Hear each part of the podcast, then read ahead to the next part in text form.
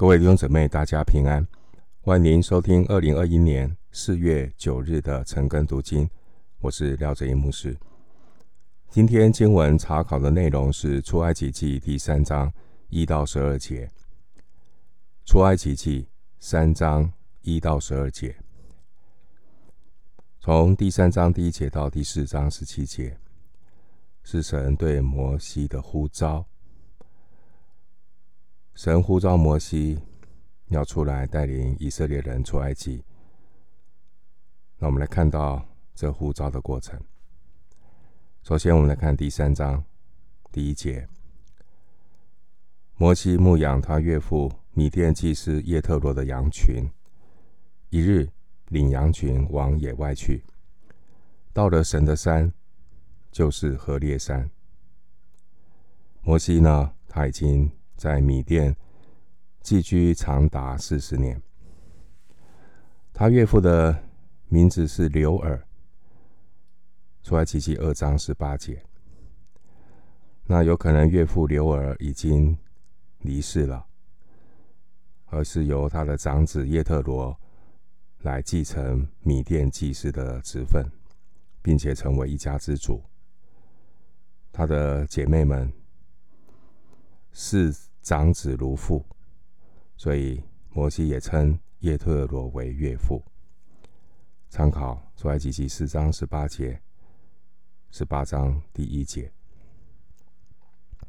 摩西呢，原来是在埃及王宫长大，所谓的埃及王子。出埃及记二章十节。现在他经过了四十年。他四十岁离开埃及王宫，四十年在米甸住在米甸，成家立业，成为了一个牧羊人。这是一个很大的转变。有一天，摩西领了一群羊，横跨沙漠，到了上帝的山——何烈山。神的山，为什么称何烈山为神的山？这是后来的称呼。为什么称它是何烈山，是神的山呢？因为上帝在这个山上召见摩西，并且颁布律法。我们可以参考出埃及记三章十二节、十九章一到二节以及十九章十一节。何烈山。是西乃山的另外一个名称。参考出来，出埃及记十九章十一节，生命记五章二节。何烈山位在西乃半岛。那我们从这一开始的三章一节，我们从摩西身上可以学到什么属灵的功课呢？摩西四十年之久，他在西乃。这个地区牧羊，相信必然有神的美意。他所有的经历，都是为了日后能够被上帝来使用。这些经历是神预备他，将来要在西南旷野带领以色列人。神叫万事互相效力。信徒平时所经历一切大小的事情，都不是突然的，所以我们要常常的留意、警醒。或许是神给我们操练、经历神的一个机会，我们要常常的把握。万事都互相效力，最重要的是。我们一定要将我们的心思意念对准神的话，这样我们才能够更多的为主效力，不会偏离左右。继续来看出埃及记二，接下来我们看第三章，那我们看第二节，耶和华的使者从荆棘里火焰中。向摩西显现，摩西观看，不料荆棘被火烧着，却没有烧毁。耶和华的使者，并不是天使。这个描述是指上帝以一种肉眼可以看见的方式来显现。我们可以参考后面的第三章第四节。这地方说，耶和华的使者从荆棘里火焰中向摩西显现。荆棘原文是灌木，原文是灌木，并不是亚当犯罪后地里长出的荆棘。神从灌木里的火焰中向摩西启示自己。这个荆棘被火烧着，却没有烧毁。荆棘或是灌木和火焰同时存在，这个是一个怪异的现象，引起了摩西的好奇。他靠近焚而不毁的荆棘，仔细观看。其实这是一个预表啊，预表什么呢？以色列民族啊，就像这个荆棘丛一样。以色列人在埃及的手下做奴隶，毫无人的尊严与价值，并且经过火一样的试炼和患难的磨练，就如同。被火烧着的这个荆棘，但是焚而不毁。生命记第四章二十节，摩西说：“耶和华将你们从埃及领出来，脱离铁炉。”摩西他回顾以色列百姓的经历，如同这焚而不毁的荆棘，虽然经过火。一般的试炼，但神保守他们，焚而不毁。我们继续来看第三章第三节，出埃及记三章三节，摩西说：“我要过去看这大异象，这荆棘为何没有烧坏呢？”让摩西感动，让摩西。惊讶的是什么呢？不是荆棘，不是火焰。他说：“我要过去看这大异象。这荆棘为何没有烧坏呢？”他奇怪为什么荆棘没有烧坏。圣经点出这一点，说明这里面蕴藏着一定的意义，让我们去挖掘。前面提到。荆棘焚而不毁，就像以色列人一样。虽然埃及人苦害他们，如同火一般的烧他们，苦害他们。结果呢？出埃及记一章十二节说：苦害越多，逼迫越多，他们越发多起来，越发蔓延。耶和华的使者从荆棘里向火焰中向摩西显现。这代表什么？我们前面说耶和华的使者，其实是表示神以一个人可看见的方式，在当中显明同在。荆棘焚而不毁，关键是神的同在，因为神在当中，不但不会烧毁，反而呢，以色列人。出埃及记一章七节说：“生养众多，并且繁茂，极其强盛，满人那地。”出埃及记一章七节，关键因素是神同在，神在他们当中。正因为神在他们中间，他们才能够在四百年这漫长的时间里，没有被埃及人整个同化。也没有衰退，反倒是多起来，极其强盛。出埃及记一章二十节。好，那这地方提到摩西说：“我要去过去看这个大异象。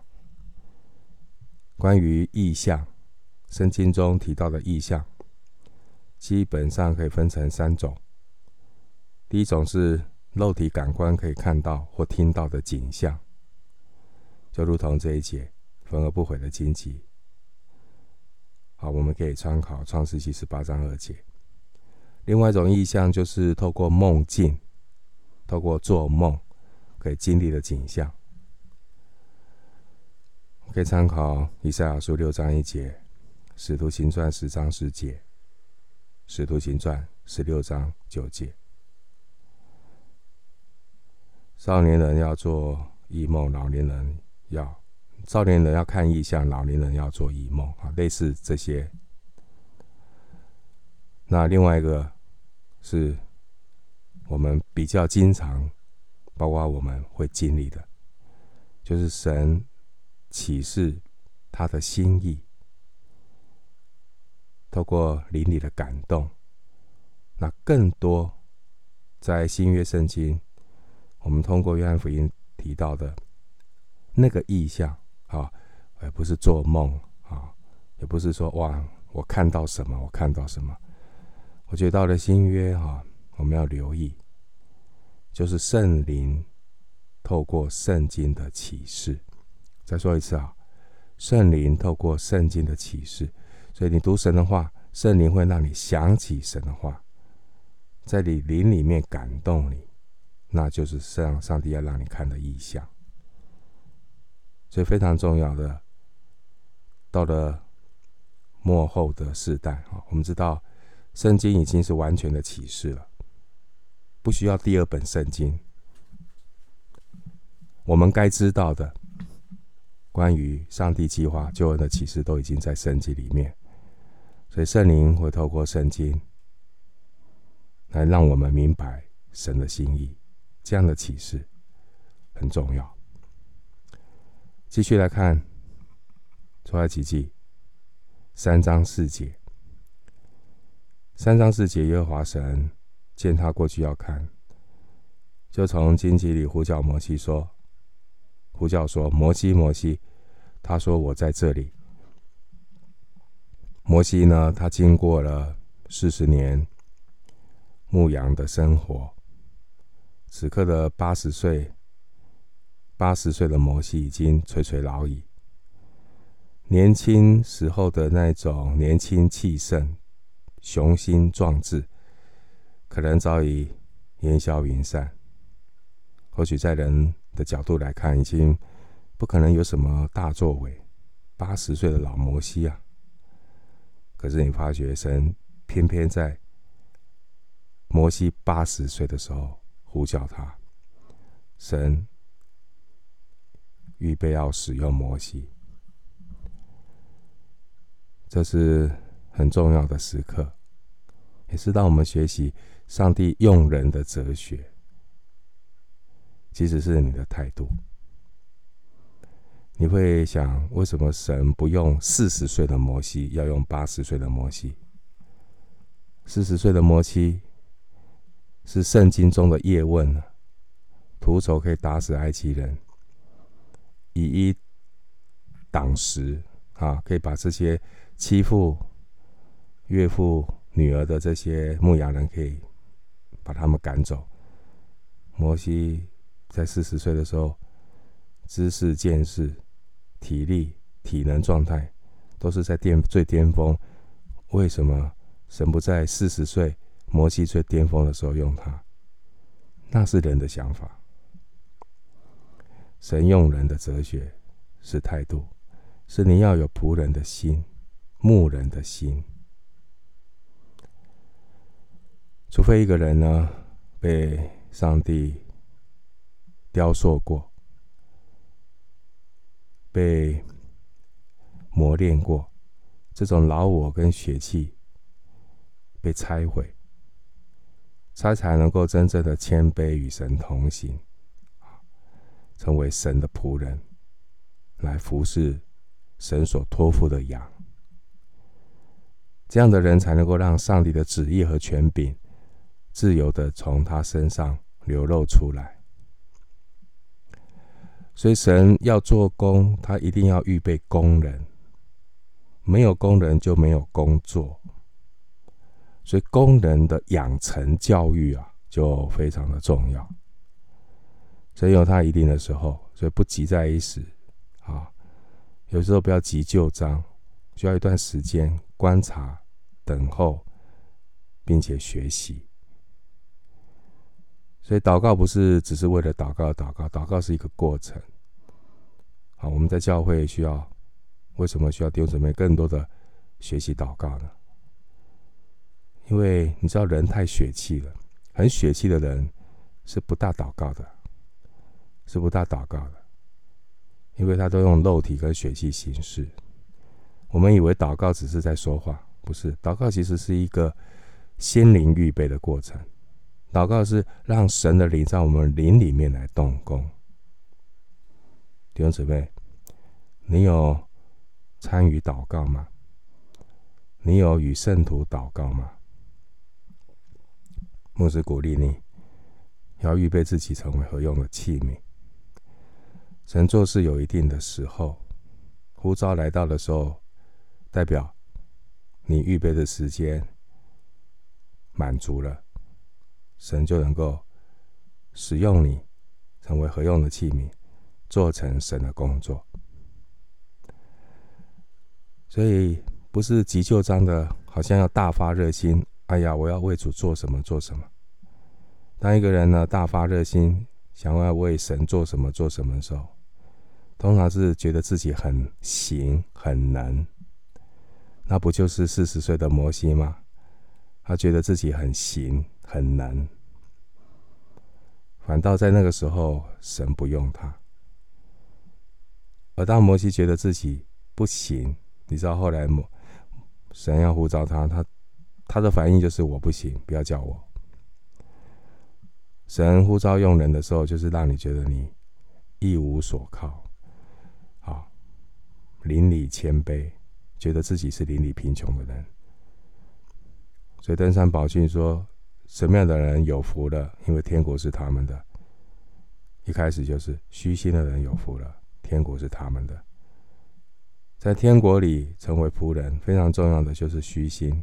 邻里贫穷，就是我们常说的谦卑，谦卑才能够与神同行。继续来看第三章，出埃及记第三章第五节到第六节，神说：“不要进前来，当把你脚上的鞋脱下来，因为你所站之地是圣地。”又说。我是你父亲的神，是亚伯拉罕的神、以撒的神、雅各的神。摩西蒙上脸，因为怕看神。当上帝要使用一个人的时候，首先要让人认识神和神的工作的法则，然后人才能够按照神的法则来与神同工，做成神的工。第三章五到六节，让我们学习什么功课？你看第五节一开始是什么？神说：“不要进前来。”跟准备，你学到什么？什么叫做不要金钱来？弟兄姊妹，我们会不会常常是事工导向？好，苦干实干，拼命做。那到底我们在服侍谁？我们是为什么而服侍？为何而服侍？我们侍奉的乃是主基督，我们是侍奉神。那我们没有这个正确的态度，不要近前来。希伯来书十二章提醒我们，神是烈火。如果你服侍都是出于自己的老我跟血气，没有洁净自己的心。烈火一烧，到底你所做的工程经得起考验吗？到底是金银宝石还是草木禾秸？我们有没有省察我们自己服侍的动机？错误的动机，即便做了很多的服侍，神是烈火，火一烧是经不起考验的。希伯来书十二章二十九节，神是烈火，神也是圣洁的神。希伯来书十二章十四节说：“人非圣洁，没有人能够见神。”弟兄姐妹，所以我们要非常的留意跟谨慎。我们从整个这个摩西蒙召的过程来学服侍。服侍不是靠一热心，靠恩赐，靠那个三分钟的热度。我们要记得，我们是服侍神，服侍烈火的神，服侍圣洁的神。所以你肯定要省察自己内里的动机，并且你要有圣洁的生活，你的服侍。才能够在神面前站立得住。所以你看到第五节，三章五节，神说：“当把你脚上的鞋脱下来。”脱下鞋并不是为了干净，因为牧羊人的脚可能比鞋还脏。意义是，意思是，我们看到这段经文。神要摩西承认自己在神面前的卑微。在古代，奴仆是赤脚的，这是代表奴仆是卑微的。那奴仆通常是不穿鞋子啊，所以在神面前把脚脱下来，代表代表说我们不过是神的仆人，我们要谦卑，我们是卑微的，不配的，不是我们可以为神做什么。第二个提醒，这个脱上脚上的鞋，就是代表属地的鞋不能够来到属天的圣地。因为第五节神提醒说：“你所站之地是圣地，你所站之地是圣地。”这是一个提醒，就是神是全知全能全在的神，神是无所不在的神。神可以出现在任何地方，神也是圣洁的神，有神同在的地方就被分别为圣，称为圣地。神住在我们里面的时候，我们才可能成为圣洁。没有神同在的人事物都谈不到圣，谈不上是圣。所以这个很重要的分别为圣的观念。另外。出埃及记三章六节，神向摩西自我启示说：“我是亚伯拉罕的神，以上的神，雅各的神。”表明耶和华神是活人的神。马太福音二十二章三十二节，耶和华神是活人的神，也是守约的神。他信守承诺，他信守对亚伯拉罕、以撒、雅各的应许。神没有忘记他。对他们的应许，在创世纪四十六章第四节，神曾应许说：“我要和你同下埃及去，也必定带你上来。”这是当时候对先祖对雅各的承诺，带你下埃及，也必然带你出埃及。那我们看到三章六节摩西的反应，他听到这样的一个。神的声音，摩西就蒙上脸，因为怕看神。蒙上脸，在圣经里有不同的意思。那在这里的意思，就是表明是一种敬畏的心、惧怕的态度。因为神有神同在，那是一个很大的荣耀。荣耀是一种重量，好。所以旧约呢，见到上帝是见光死，这个荣耀太大。他不敢看神，怕看神，可以参考《列王纪上》十九章十三节，《以赛亚书》六章二节。继续来看第三章七到八节，七到八节，耶和华说：“我的百姓在埃及所受的苦，我实在看见了；他们因受督工的辖制所发的哀声，我也听见了。我原知道。”他们的痛苦。我下来是要救他们脱离埃及人的手，领他们出了那地，到美好宽阔、流奶与蜜之地，就是到迦南人、赫人、亚摩利人、比利洗人、希未人、耶布斯人之地。上帝对他的百姓所受的痛苦，他不但看见，他也听见，而且。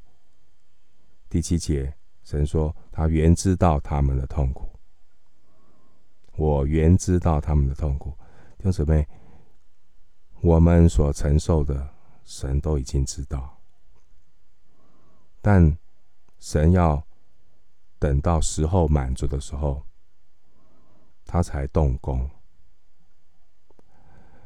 那这个过程呢、啊，其实神让我们。学习看到自己，也学习谦卑，依靠上帝。所以神有一定的时候，因为时候到了，要有一定的时候，雅各的后裔才能够成为大族。创记创世纪四十六章第三节，你要繁衍成为大族，从七十人到最后出埃及，好，你说男丁六十万，那。加上女人、小孩两百万，那肯定要经过很长的时间呢，才能够成为所谓的大族啊。这是上帝的时间表，也必须要通过时间的考验，以色列人才能够对埃及彻底绝望。你想住这么久了，会不会想要离开啊？想都不会想。啊，人就是这样，舒适圈待久了，不想改变，所以一开始动就会不习惯，因为人呢是习惯了奴隶，人在舒适圈习惯了就不想动，所以你怎么样让埃及以色列人离开埃及很难哦，他们可能想都没有想要离开。反正生活过得去就好，没有想到现在是把他们逼到人的尽头。你说人的尽头才是神的开始嘛？除非他们对埃及人已经是什么怨声载道，苦不堪言，那个时候才会想要离开啊，否则怎么会离得离得了？离不了啊！好，离不了就没有办法去完成神的命定。对他们的心意，带领他们到应许地，同时也必须到时候满足的时候，上帝也是给迦南人有机会回转呐、啊，宽容迦南人，啊，所以呀，彼得说，神不是迟延呢，是宽容我们，所以神的宽容也是给迦南人。宽容，直到他们罪贯满盈了。所以，这个迦南人后来被被摧毁，哈，不是上帝太残忍，是他们的罪太大。好，记得哦，迦南的罪太大，他们有太多太多的罪贯满盈。好，族繁不及备载。可以参考《创世纪》十五章十六节。啊，然后继续看到第三章八节，神说我下来，这是一个拟人化的表达方式。其实神一直跟他的百姓同在，所以因为有神的同在，所以当埃及人越发苦害他们的时候，他们却越发的多起来，越发的兴旺。出埃及记一章十二节，神应许。要领以色列人出埃及，真正带领他们出埃及的，不是摩西，是神借着摩西带领他们出埃及。上帝对选民有他的心意，上帝对选民的心意就是去到流奶与蜜之地。迦南地呢，非常适合畜牧和耕种。迦南地的南方适合畜牧，北方适合耕种。而经文第八节提到的迦南人、赫人、亚摩利人、比利洗人、希未人、也不是人，指的就是迦南地。继续看三章九到十节，出埃及记三章九到十节。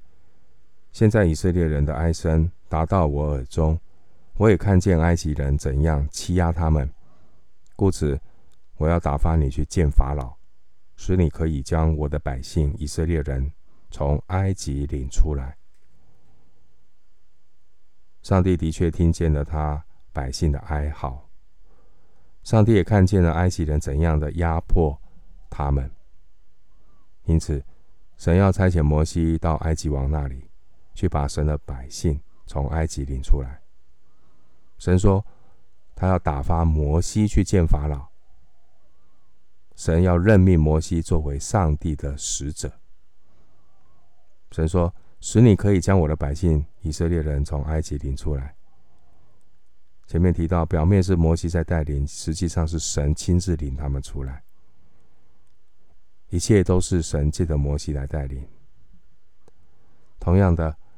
我们若是照上帝的旨意做工，表面上是我们在做工，实际上是神自己在工作。若不是耶华建造房屋，建造的人就枉然劳力；若不是耶和华看守城池，看守的人就枉然警醒。诗篇一百二十七篇第一节。继续来看，当摩西领受呼召的时候，他有马上答应吗？没有。好，我们来看第三章十一节。三章十一节，摩西对神说：“我是什么人，竟能去见法老，将以色列人从埃及领出来呢？”这个摩西啊，三番两次的推辞上帝。好，他推辞上帝不是不是一次，三番两次，其实四次。他都一直推辞，不愿意。现在是第一次的推辞，后面还有三次的推辞。在四章的一节、十节，还有十三节，摩西还是推辞。哎，这跟以前的摩西不一样。你看当年的摩西啊。充满自信，啊，圣经的叶问，啊，这个自信呢，自信心很强，希望来拯救以色列人，可是神没用他。摩西经过的这长时间的磨练，他经历被自己的乡亲拒绝，他经历了被法老的追杀。他经历了四十年牧羊的生活，现在上帝呼召摩西，上帝呼召摩西，摩西怎么回应？哎，我是什么人？这句话短短的一句话，表达了摩西的心境。摩西他的自信心，他的雄心壮志，已经完全磨尽了。我们看到上帝用人的哲学。当一个人自信满满的时候，其实神不能用，常常会成事不足败事有余，因为人常常用自己的血气跟肉体行事。当一个人不再坚持自己，放下老我，上帝的旨意和恩典。才能够通过他行出来。三章十二节，出埃及记三章十二节，神说：“我必与你同在，你将百姓从埃及领出来之后，你们必在这山上侍奉我。这就是我打发你去的证据。”摩西要推辞上帝的呼召，推辞。带领选民出埃及的呼召，但是上帝告诉摩西啊，不要担心了，因为神会与他同在。你看到从前的摩西，他用自己的力量去拯救以色列人，结果呢，失败了，所以他彻底失去了自信心。所以摩西说：“我是什么人？”前面三章十一节。但感谢上帝，啊，这就对了。是，我是什么人？所以第一个阶段的摩西是 I am everything。哎，我是王子，哎，哎，我是谁？我是王子，哎，我有学问，我力气大，神不用他。到了第二个阶段，经过。一段一般啊，一段那么长的时间的磨塑，摩西的那种锐气、那种的自信、骄傲，完全被磨平。摩西说：“我是什么人？”英文就 “I am nobody”，我什么都不是。对了对了，什么都不是，但但是后面那句话更重要。神说：“我必与你同在。”二章十二节。弟兄姐妹，这些经文，牧师用这些经文，这句话祝福你。重要的不是你是什么人，重要的是神有没有与你同在。所以这句话，上帝在表明一件事情：重要的不是摩西的你，重要的是神的这个我，神同在才是关键。当初的摩西。是我在做事，所以失败了。现在的摩西是神让让神做事，神会负责。摩西要接受神的差遣，必须要有神同在的证据，不只是神迹奇事，而且摩西会有担心，因为他曾经被自己的乡亲、自己的同胞拒绝。有没有记得吗？他要路见不平的时候，那同胞反倒打脸他：“你是谁啊？你凭什么来做我们的审判官？”他其实害怕拒绝他的以色列人，